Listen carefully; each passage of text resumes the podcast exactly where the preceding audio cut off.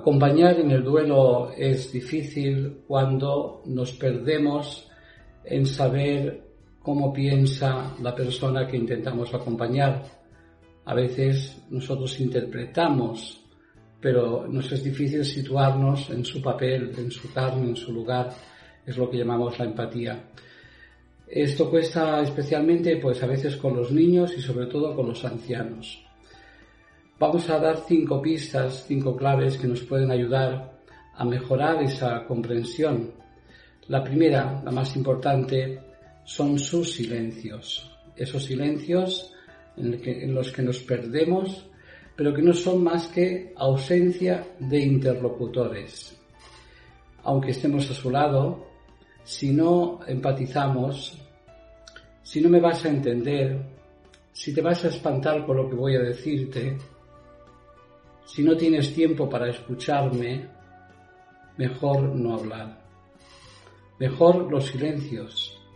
Y por eso la primera cosa es romper esos silencios con una aproximación pausada y receptiva. Habla de lo que quieras, como quieras, porque yo estoy a tu lado. La segunda pista es que no te preocupes por hablarme de la muerte, porque la muerte quizás no me preocupa. Quizás la muerte es algo que tengo asumido desde hace tiempo. Me preocupa la vida, la vida incierta, la vida insegura, la vida aislada. Cuando tenía una persona a mi lado, la vida era más fácil. Ahora la vida se ha roto. ¿Qué voy a hacer? Dónde voy a ubicarme, a residir, cómo van a suceder todas las cosas. Necesito respuestas, si no vamos a vivir con esas incertidumbres que son las que van a dar tonalidad a mi duelo. ¿Quién me va a cuidar? La número tres es que no soy un trasto inútil. Quizás no pueda hacer mucha cosa, pero necesito sentirme necesario. No me ayudes tanto que lo hagas todo por mí. Todos necesitamos que nos necesiten y eso es lo que hace sentirnos vivos.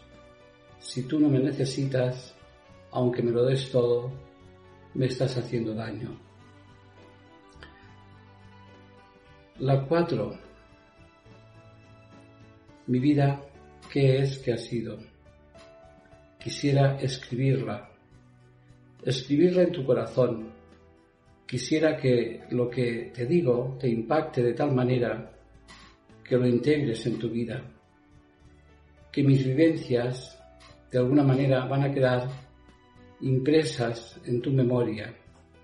Por eso cuando compartas la vida conmigo, vamos a relatar esas vivencias, ayúdame a relatarlas, ayúdame a darles importancia, ayúdame a fijarlas. Y el punto número 5 es que no tengo por qué vivir aislado de la vida. Puede ser el final, necesito prepararlo, pero quisiera sentirme parte de la sociedad, parte del universo, es difícil porque tengo muchas dificultades.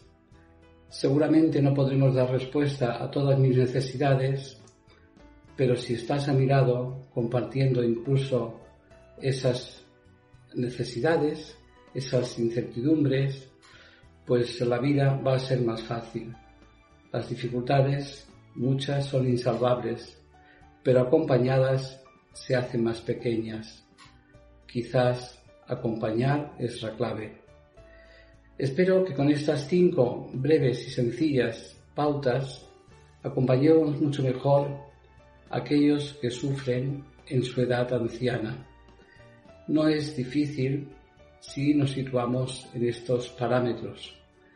Espero que les ayude y nos ayudemos mutuamente y ayudemos a las personas más mayores que son todo un universo, toda una riqueza.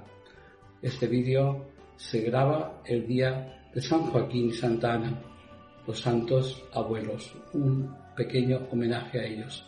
Gracias por su atención. Alfonso Gea.